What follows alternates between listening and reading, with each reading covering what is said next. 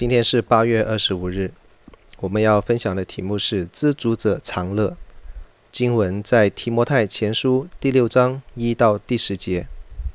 当保罗提点提摩太应当如何处理教会问题的时候，他所关心的是弟兄姐妹的关系，并且再次提醒提摩太要留心那一些传异教的人。第一到第二节讲到主仆的关系，在这里。保罗特别对那些做仆人的说这一番话。他首先提醒仆人对未信主的主人也应当予以尊重，因此主人们不会看低基督徒仆人或者轻看他们的信仰。对于信主的主人，更要乐意侍奉他们。因此，我们可以得着祝福。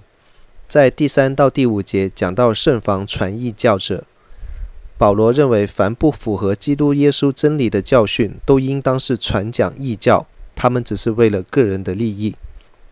第六到第八节讲到知足者常乐。保罗直斥那一些因为利益而传讲异教的人之后，便提到知足和快乐的关系。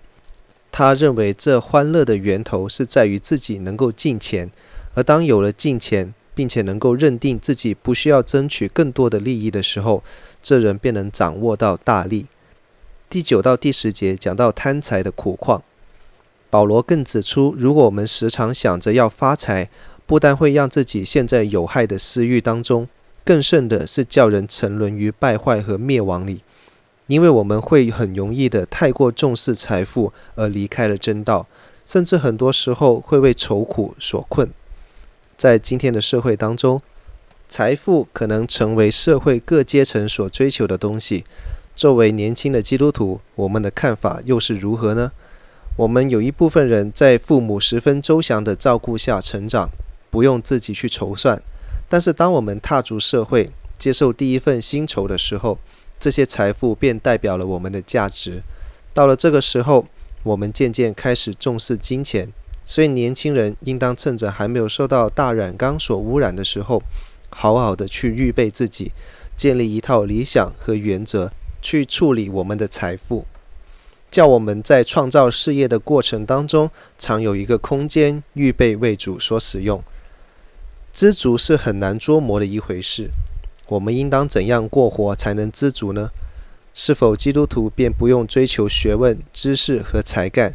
基督徒也不要经商，以免我们不知足。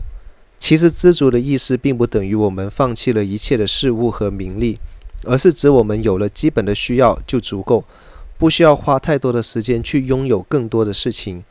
另一方面，也是指到不会为求拥有，以至于不择手段地去争取，也不是以自己所拥有的东西成为自己的身份象征。只要能效法基督，并且认定以他为一切的喜乐的时候，就可以真正的得到更大的利益。